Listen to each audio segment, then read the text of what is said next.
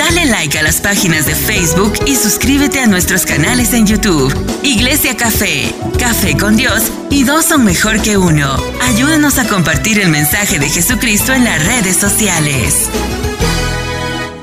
Bueno, es tiempo para la segunda parte del domingo.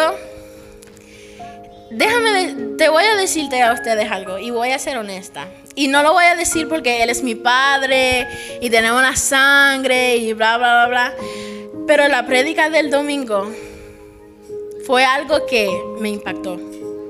Y yo que yo me quedo atrás, a veces estoy en el teléfono o a veces mirando toda la gente que se mueve. No es porque es verdad. Es verdad. Fui libre. Fui libre. No, mentira.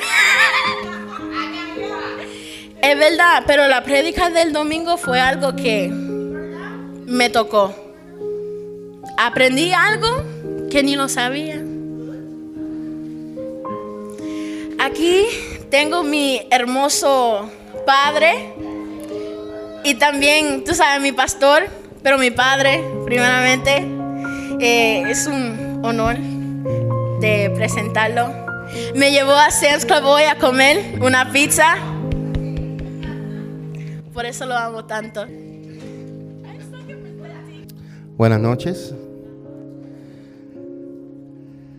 Buenas noches otra vez. Eh, hoy continuamos con la parte 2 del mensaje del domingo que se tituló. El título del mensaje fue Juicio y bendición. Y hablamos de las primeras cinco plagas. ¿Alguien me puede mencionar la primera plaga? La plaga de la sangre. ¿Qué sucedió con esa plaga? ¿Cuál fue el milagro? Moisés tocó las aguas del Nilo y se convirtieron en sangre. La plaga de las ranas fue la segunda. La tercera fue la plaga de los qué? De los piojos. La cuarta, la plaga de las qué? Y la quinta, el quinto fue la plaga del ganado. Todos ustedes, todos, todos ustedes tienen asignación. ¿Cuál es la asignación? Pregunten. Ustedes van a leer Éxodo del capítulo 7 en adelante y van a leer todo lo que sucedió ahí. Capítulo 7 en adelante. Hasta que termine la 10. Y encima de eso, por no contestar ninguna de las preguntas que, que yo pregunté, Van a escuchar otra vez el mensaje que ya está en el podcast de la Iglesia Café. Vaya Spotify, ahí está, gratis, usted no tiene que pagar nada, simplemente escúchelo. Ahí está otra vez el mensaje. Ya lo edité ayer. So vamos a comenzar, ¿ok? Esta es la parte 2 del juicio y bendición. Cada uno de nosotros determina su destino y el destino de su descendencia. Esto es importante porque tú y yo determinamos el destino de nuestras generaciones, de nuestra descendencia. Y todo depende de la elección que tú hagas. ¿Qué elección? ¿Elige hoy bendición o elige qué? Maldición. Si nosotros elegimos aquellas cosas que agradan a nuestra naturaleza carnal, ¿qué nos sucede? Vamos a tener una mala vida. Esas cosas que ofenden a Dios. Debemos entender que el juicio de Dios está decretado sobre nosotros cuando nosotros complacemos la carne. ¿Qué es la carne? La chuleta. ¿Qué es la chuleta? Los deseos, lo que le gusta, lo que le gusta al cuerpo. ¿Qué le gusta al cuerpo? Bueno, pariciar, hacer cosas malas y todas estas cosas que a la carne le gusta. Pero si elegimos vivir de acuerdo a la palabra de Dios, la bendición nos protegerá sobrenatural, sobrenaturalmente para que ninguna adversidad venga sobre nosotros, sobre nuestros ministerios y sobre nuestra descendencia. Mi pregunta hoy, ¿qué vas a escoger? ¿Vas a escoger juicio o vas a escoger bendición? Bendición. Vamos a la sexta plaga. La sexta plaga se llama la plaga de las qué? Úlceras. ¿Qué son úlceras? Llagas que le salen en todo el cuerpo. La Biblia dice en Éxodo capítulo 9, versículo 10. Entonces Moisés y Aarón tomaron hollín. ¿Alguien sabe lo que es hollín? Tienes homework, yo sé lo que es. Tomaron hollín de un horno de ladrillos y se pararon ante el faraón. Mientras él observaba, Moisés lanzó la ceniza al aire y brotaron llagas purulentas tanto en las personas como en los animales. Llagas purulentas son que le dan pu, son purulentas.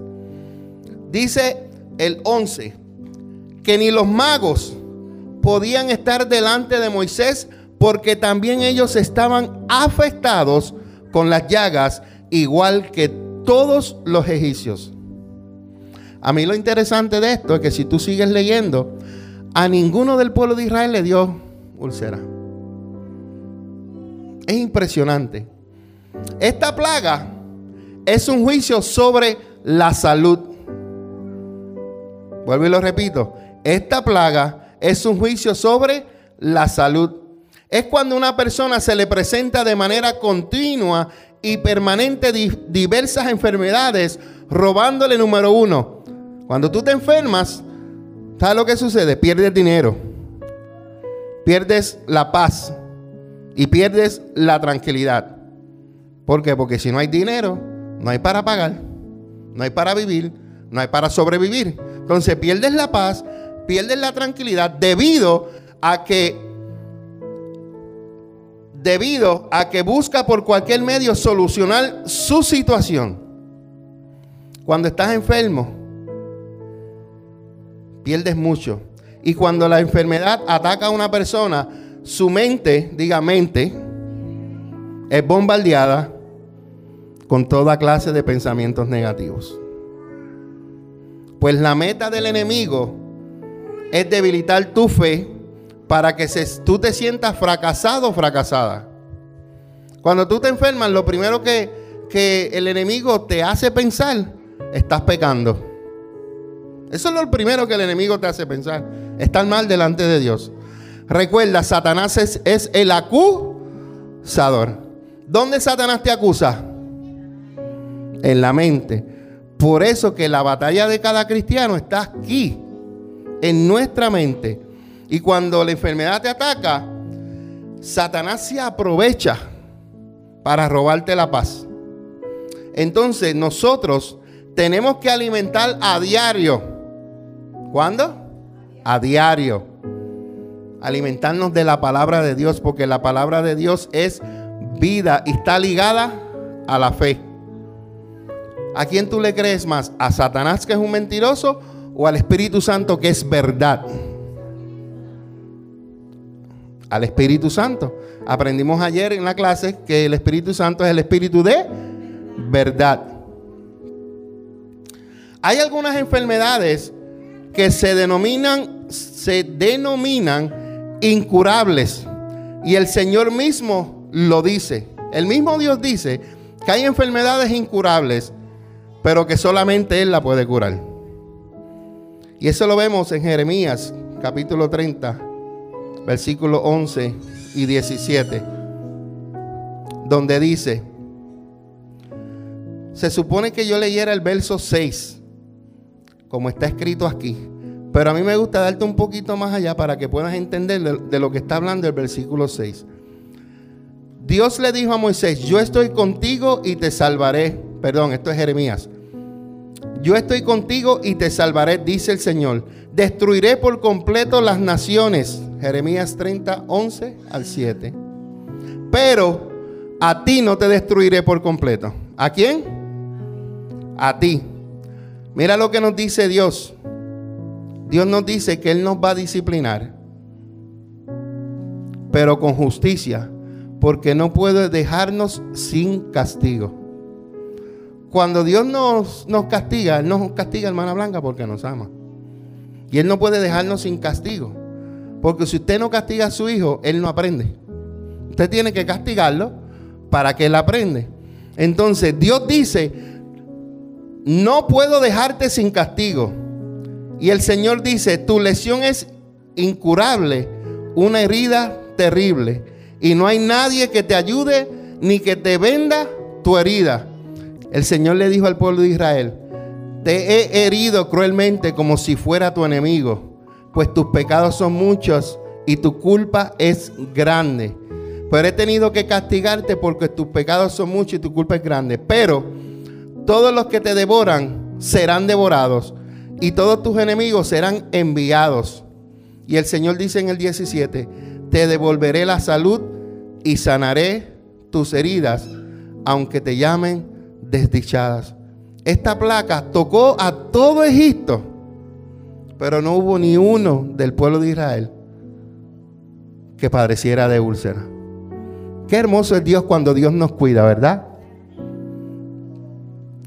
Toda sanidad fue conquistada por Jesús en la cruz del Calvario. Lo que el Señor quiere que tú y yo hagamos es que creamos en Él, en sus promesas, y el milagro ocurrirá en tu vida. Amén. Esa fue la primera plaga. Cortita y rapidita. La séptima plaga. La plaga del granizo. ¿Saben todo lo que es granizo? Éxodo 9:22. El Señor le dijo a Moisés, levanta tu mano al cielo para que caiga el granizo sobre la gente, sobre los animales y sobre todas las plantas a lo largo y ancho de Egipto. Así que hizo Moisés, levantó su vara al cielo y el Señor envió truenos, granizo y cayeron rayos hacia la tierra. El Señor descargó una terrible granizada sobre toda la tierra de Egipto. El 25 dice, dejó a Egipto totalmente a ruinas, el granizo destruyó todo lo que había en el campo abiertos, destruyó a personas, destruyó animales, destruyó a plantas por igual, hasta los árboles quedaron destrozados. Pon el 25 ahí, Daniela, porque yo quiero que todos los lean ahora. El 26, perdón, discúlpame. El 26 dice, ¿qué dice? El único, el único lugar donde no cayó granizo fue en la región de Gosén, donde vivía el pueblo de Israel. Dios me sorprende cada vez, cada vez, estas cositas parecen tan sencillas, pero si tú, si tú abres el mapa de Google y tú vas a Egipto y tú ves tan grande que es Egipto y tú buscas más o menos dónde era que ellos vivían en un tiempo, ¿cómo es posible que en todo lugar cayó granizo, pero en un solo lugar? Eso solamente lo hace Dios. Solamente lo hace Dios. Este juicio de la plaga de granizo llega cuando Dios encuentra culpabilidad en el pueblo y no haya en ellos deseos de arrepentirse. Explíquemelo, pastor, un poquito. Bueno, yo te lo puedo explicar porque yo leí la historia completa. El, el faraón, ¿sabes lo que hacía Richie? Jugando con Dios. Si tú lees toda la historia, él venía, caían juicios, él venía rápido donde Moisés a buscarlo o lo mandaba a buscar y le dice, ruega a tu Dios y voy a dejar al pueblo ir. Pero tan pronto Moisés salía del palacio que oraba a Dios y cesaban las ranas y cesaba todo, él volvía otra vez y se ponía fuerte. Y él lo que tenía ya era un relajito con Dios. Por eso es que allí lo que había era pecado y ellos decían arrepentirse, pero verdaderamente de corazón no lo hacían. Tú sabes que hay muchos cristianos, muchas personas, que están mal delante de Dios y pretenden ser buenos cristianos. Y vienen aquí y parecen que están arrepentidos y tú crees que están bien. Pero delante de Dios solamente Dios es el que conoce el corazón. Y por eso es que Dios envía juicio sobre ellos. Porque ellos pretenden ser, pero no son. El granizo son piedras lanzadas desde dónde? Desde el cielo. Y tienen el mismo sentido que tenían las piedras que querían arrojar aquellos hombres sobre la mujer sorprendida en adulterio. escuche bien esto, que cuando yo leí esto me lo reveló el Señor. Solamente Dios puede lanzar piedras desde el cielo, porque es el único que no tiene pecado. Por eso Jesús dijo, el que esté libre de pecado, que arroje la primera piedra. ¿La piedra de dónde baja? ¿De arriba hacia abajo? ¿Dónde estaba la mujer? En el suelo. Pero el único que tiene derecho a arrojar piedras es Dios. Cuando yo leí esto, esto me, me rompió el coco. Porque es solo Dios. Nosotros no podemos estar arrojándole piedras a nadie, ni criticando, ni juzgando a nadie. Eso no nos toca a nosotros. ¿Tú sabes lo que le toca a nosotros? Doblar rodillas y orar. Doblar rodillas e interceder. ¿No te gusta cómo tu hermano está? Vamos a orar. ¿Usted cree que yo como pastor hay hermanitos que me caen bien? Me caen bien porque tengo que amarlos. No, te estoy hablando porque usted cree que todo es perfecto en el pastorado. No, no, todo no es perfecto. Pero cuando Dios me pone esos hermanitos para probar mi paciencia, para probar mi tolerancia, para probar mi bondad, para probar mi amor, yo tengo que doblar muchas rodillas. Yo tengo que orar por esa persona. Porque si Dios no lo cambia, algo va a suceder en mí. algo va a suceder. Aleluya. Algo tiene que suceder, hermana Blanca. Y hay veces cuando, ya he aprendido esto, cuando llegan personas a tu, vida que son difíciles, dale gracias a Dios. ¿Sabes por qué? Porque esas personas, Wilma, son las que van a formar tu carácter. Esas personas van a desarrollar tu amor, van a desarrollar tu paciencia, van a desarrollar tu paz, van a desarrollar tu tolerancia. Vas a aprender a no murmurar, vas a aprender a no juzgar. Cuando vienen esas personas así, dale gracias a Dios. Yo le doy gracias a Dios por todos ustedes. Porque por ustedes mi amor ha crecido, mi gozo ha crecido, mi paciencia ha crecido, mi bondad ha crecido, mi tolerancia ha crecido, mi dominio propio ha crecido. Porque el pastor que era seis años no es el mismo de hoy, porque ha crecido mi dominio propio. Y la pastora ha crecido más que yo en esa área. Porque la pastora, ustedes la conocen. Yo pienso antes de hablar. Mi pastora habla. ella no piensa, ella habla. Y ustedes saben de lo que yo hablo. Entonces me quedé muy bien. Una vez Pablo no se sentía culpable, pues todo lo que había vivido en su pasado, persiguió a los cristianos, blasfemó el nombre de Jesús, mató a Esteban o estuvo ahí presente él hizo barbaridades. Barbaridades. Pero él dijo que ya él había sido clavado con Jesús en la cruz del Calvario, juntamente con él. Por eso es que lo que te haya pasado en tu pasado, todo tiene que dejarlo en la cruz. Porque si tú no lo dejas ahí, le das la oportunidad que el enemigo te siga bregando en la mente con cosas que ya Jesucristo ya las llevó, pero tú no las has dejado ahí y entregarlas. Entonces, por esta razón, Pablo, todo lo que hacía era en la fe del Señor Jesucristo. Y a él no le afectaba nada, ni los halagos, ni las críticas, porque su vida estaba escondida detrás de quién. Nosotros tenemos que estar escondidos detrás de Cristo. Mucha gente quiere estar al frente de Cristo. Porque ellos son los que quieren ver si quieren brillar. Ah, ah, mi vida está escondida detrás de Jesús. Yo tengo que representarlo a Él, que Él, que Él sea el que brille, no yo, Él. Y cada uno de nosotros tenemos que entender que esto no se trata de nosotros, esto es de Él. Y Él tiene que brillar en nosotros. La luz de Cristo tiene que resplandecer a través de nosotros. Amén. Octava juicio. La plaga de la langosta. Esta sí que me gustó mucho. Éxodo 10, 14 y 15. Voy a leer desde el 13, Daniela. Una para atrás. Éxodo 10, 13, el 15. Dice que Moisés extendió su vara sobre Egipto y el Señor hizo que un viento del oriente soplara sobre el territorio. Y todo ese día y también durante toda la noche, a la mañana siguiente, el viento del oriente había traído langostas.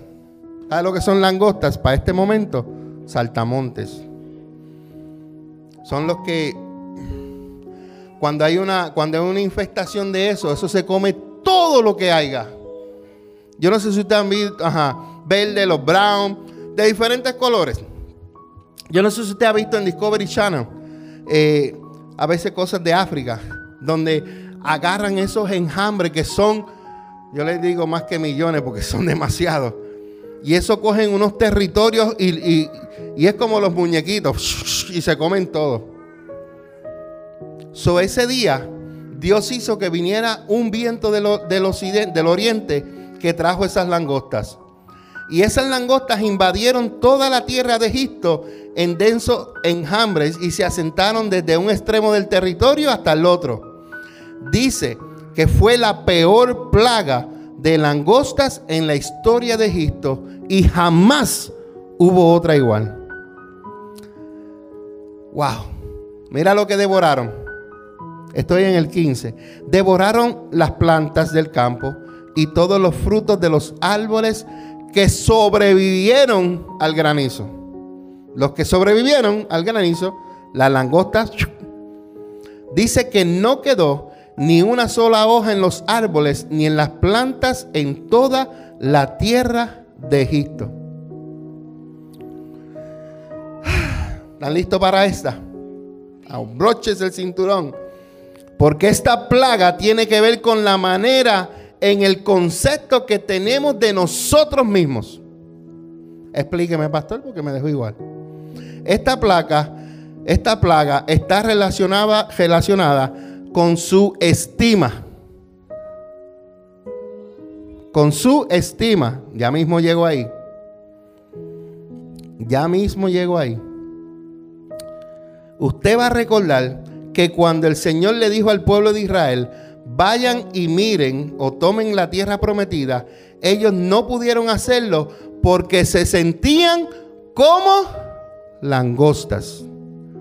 Explíqueme, pastor, porque todavía me tiene bruto. O menso o necio, no sé cuál de las palabras. Lo que pasa es que cuando enviaron, eh, eh, Richie, enviaron espías, lo que habían eran hombres súper gigantes.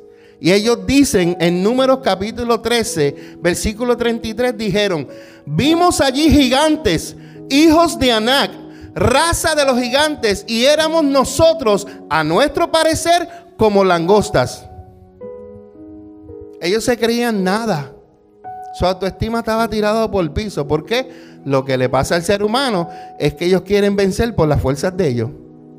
Y como vieron los gigantes y dicen, bueno, ellos son más grandes que nosotros, nosotros somos langostas y nunca los vamos a vencer. Pero no es con tu fuerza, papá, es con la fuerza de Dios. Entonces, esta plaga, esta plaga tiene que ver con la manera en el concepto que nosotros tenemos de, nuestro, de nuestra estima. Entonces, escuche bien y escriba, esta plaga mata el espíritu de conquista. Esta plaga mata el espíritu de conquista porque tú no puedes andar por toda tu vida pensando que eres una langosta y que todo está más alto que tú y que tú no lo puedes lograr. Esto yo lo aprendí y quiero compartirlo con ustedes. Hay una línea en la cual yo llamo la línea de cordura. En otras palabras, podemos entenderlo como la línea medio.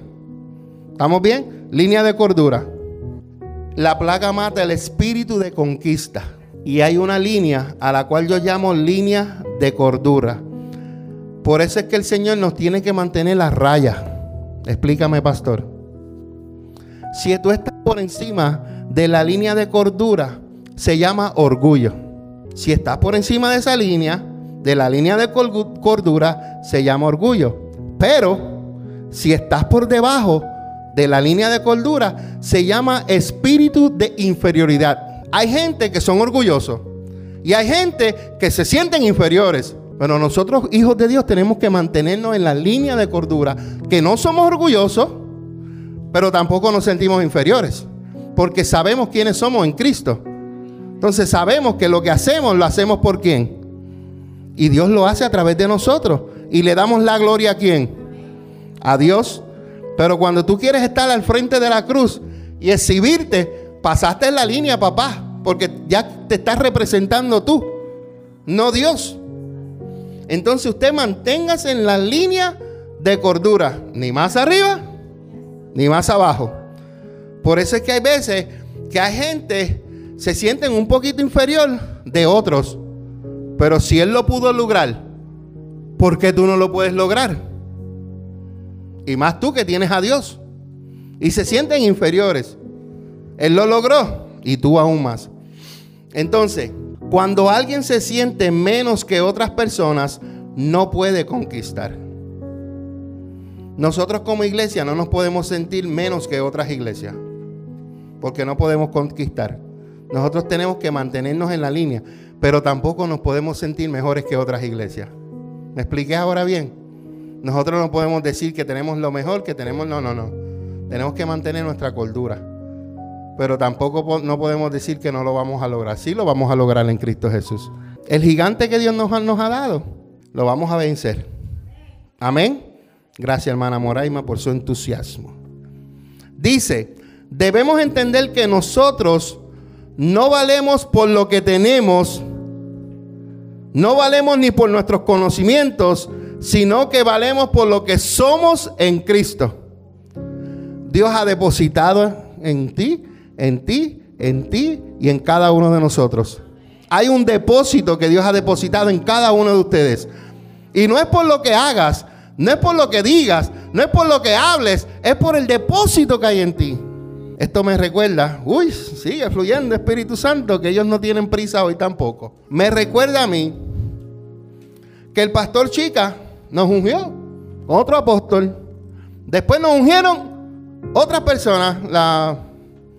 Después nos ungió padre y madre. Después nos ungieron cada ungimiento. Trae un depósito. Algo que yo me recuerdo que lo tengo grabado que el, profeta Javier me dice, de, todo lo, de, lo que, de lo que me han dado y de lo que tengo, te doy. Esos son depósitos.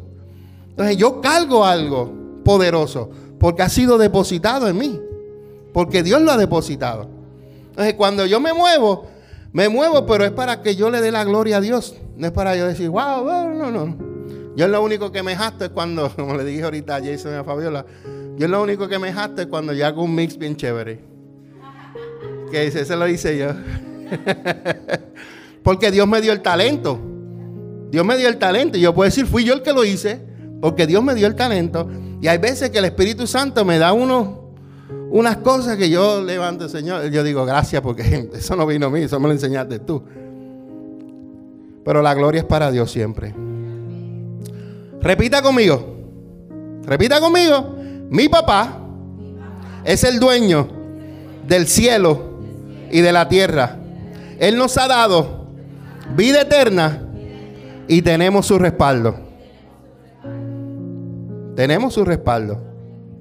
Entonces nosotros no debemos permitir que el príncipe de este mundo nos haga sentir menos que los demás, porque tenemos el Espíritu de Cristo y este es el Espíritu de conquista. El Espíritu Santo está dentro de nosotros. ¿Qué dijo Jesús? La gran comisión. Vayan, ¿por dónde? Jesús dijo, vayan por todo el mundo. ¿Para qué? Para predicar el Evangelio, ¿verdad? ¿Y qué es predicar? Tú vas a conquistar. Nosotros tenemos el Espíritu Santo para ir a conquistar. Pero antes de que fueran a conquistar, Dios, Jesús le dio una instrucción. La instrucción fue, vayan y esperen. ¿Qué esperen qué? ¿Qué iba a descender sobre ellos? El Espíritu Santo. Y cuando desciende el Espíritu Santo, ¿qué recibimos? Hechos capítulo 1, versículo 8. Recibimos poder. Sin el poder del Espíritu Santo nosotros no podemos conquistar. Necesitamos el Espíritu Santo para poder conquistar. Amén. Número 9. El noveno juicio. La plaga de la tiniebla. Éxodo 10, 21 y 23. Al 23. Luego el Señor le dijo a Moisés, extiende tu mano al cielo y la tierra de Egipto quedará en una oscuridad tan densa que podrá palparse. Entonces Moisés extendió su mano hacia los cielos y una de esa oscuridad cubrió toda la tierra de Egipto por tres días. ¿Cuántos días? Durante todo ese tiempo, las personas no pudieron verse unas a otras ni se movieron. Sin embargo, la luz no faltó en ningún momento donde vivían los israelitas. Otra cosa que sorprende. Densa oscuridad menos en Gosén. ¿Tú sabes por qué Dios permitió esta placa? Porque ellos trabajaban con ocultismo. Ellos amaron tanto las tinieblas que Dios les permitió experimentar tres días de densa oscuridad y toda la nación quedó paralizada. Este juicio estuvo dirigido a un espíritu y ese espíritu es el espíritu de ocultismo que predominaba en Egipto. Repito, este juicio estuvo dirigido al espíritu de ocultismo que predominaba en Egipto. ¿Qué es lo que está sucediendo en estos tiempos? Lo oculto es lo que más se está vendiendo en Hollywood. Mira lo que escribió el apóstol Juan. El apóstol Juan dijo que para el tiempo del fin, Satanás descenderá a la tierra y de manera desesperada tratará de engañar a la mayoría de cantidad de personas posibles de diferentes maneras, porque él sabe que le queda poco tiempo. Por este motivo, notamos un auge en las realizaciones cinematográficas de Hollywood que saltan a lo oculto, a lo inmoral y a lo perverso. Es triste que tú te sientes en Netflix y pases un montón de rato para ver una película que sea que tú puedas ver. El enemigo, él trata de asegurar el control que ejerce sobre la mayoría de las personas y lo hace a través de de lo que están viendo. Por eso el apóstol Pablo advierte que debemos renunciar a lo oculto y a lo vergonzoso y hablar la verdad cada uno con su prójimo. Al pueblo de Israel hubo un tiempo donde Dios lo castigó porque se puso a practicar ocultismo. Hermana Blanca, la Biblia dice que Dios está en todo lugar. Si me fuera a las alturas, está allá. Si me fuera a lo profundo, ahí está Él. Donde quiera está Él. Pero el pueblo de Israel era, era esto lo que hacía.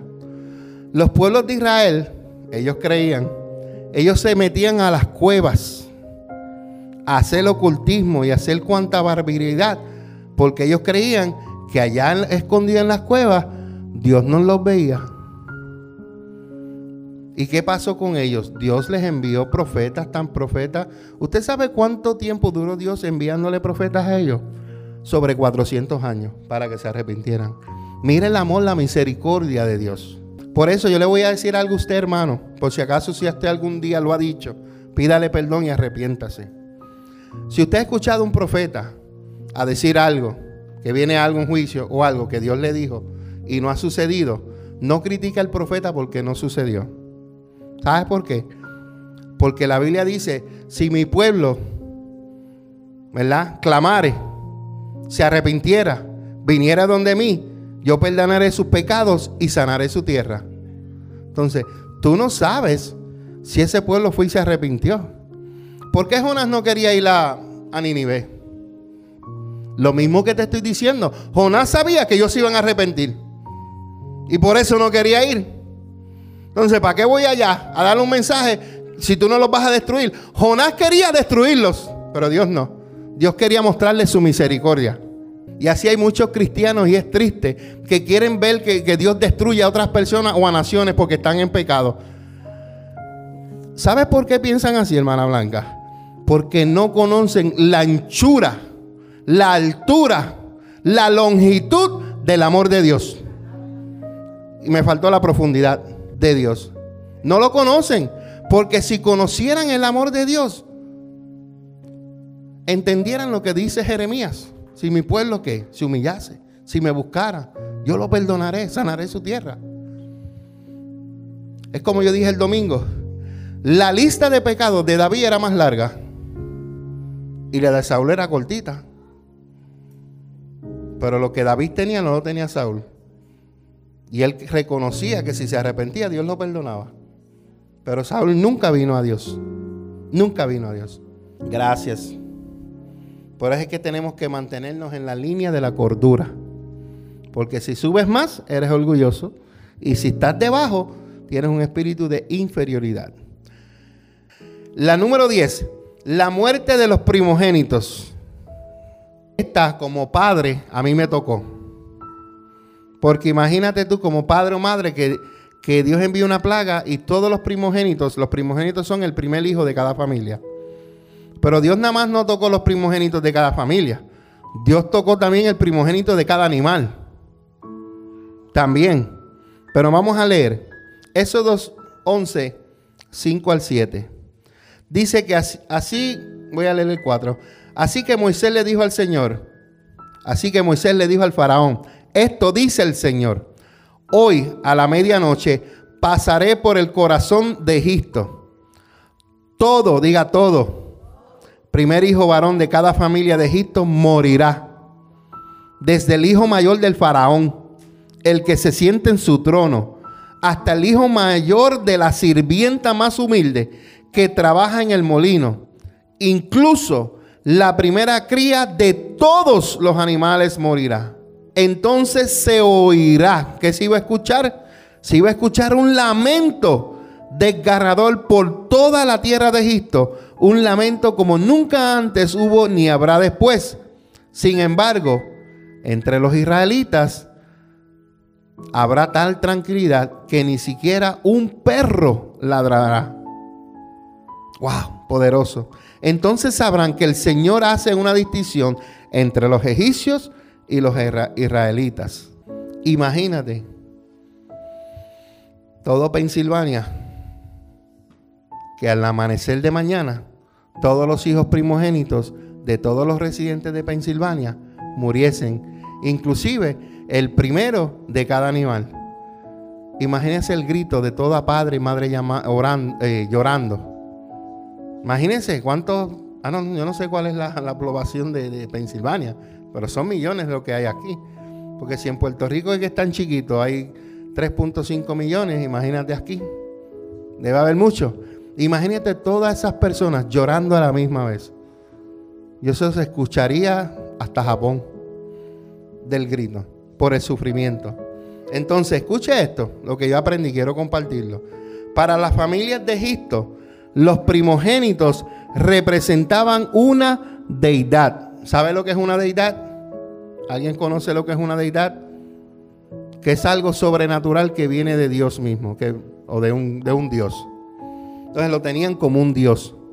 Pero a través de este juicio, Dios les quiso dar una gran lección a ellos y al mundo en que, que pretendan compararse con Él. Nadie se puede comparar con Dios. Dios es el único Dios y es el único verdadero. Pero ellos consideraban a sus hijos primogénitos dioses. Al reclamar a los hijos de Israel, los primogénitos de cada familia, los cuales fueron representados en la tribu de Leví y fueron dedicados al servicio sacerdotal. Leví fue el primer hijo y fue dedicado para servir al Señor.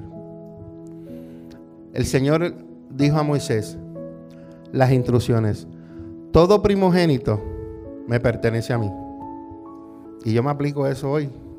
Puedo ser porque yo soy el primogénito de mi papá. Y yo le pertenezco al Señor.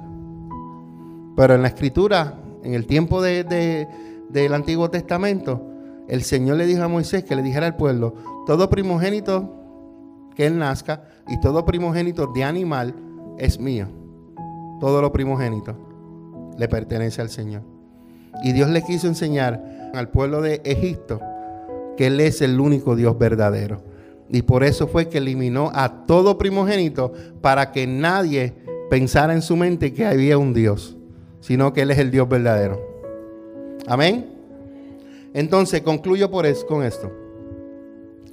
Por medio del poder divino demostrado en las diez plagas, Dios enseñó al mundo una gran lección, y es lo que le acabé de decir, que hay un solo Dios verdadero y que cada persona escoge por medio de su propia decisión el destino de su descendencia. Si usted elige vivir de acuerdo a la palabra, levantará una generación de bendición. Si usted no elige vivir de acuerdo a la palabra, levantará una generación de maldición. Simple as that. Dios es un Dios de generaciones, de generaciones que bendigan y si no le escogen a Él, van a ser generación de, maldición hasta que alguien diga, me paro en la brecha y hasta aquí se cortó. De aquí en adelante va a ser generación en bendición. Jesús en la cruz del Calvario conquistó la sanidad plena para tu vida y para la mía. Así que no acepte la enfermedad en su cuerpo. Lo único que el Señor le pide es que crean sus promesas y al hacerlo, el milagro ocurrirá en tu vida. Cada uno de nosotros necesitamos hoy examinarnos y por medio de un genuino arrepentimiento confesarle a Dios nuestro pecado. ¿Por qué? Porque hay veces que hacemos algunos pecados y lo sabemos, pero somos tan descaraditos que ni perdón le pedimos a Dios. Así que tenga cuidado con eso. Usted confiésele a Dios cualquier pecado. Recuerda que la sangre de Cristo lo limpia de todo pecado y de toda maldad. Y termino con este último punto. Cuando usted recibe el perdón de Dios, no permita, no permita que la culpabilidad atormente su vida.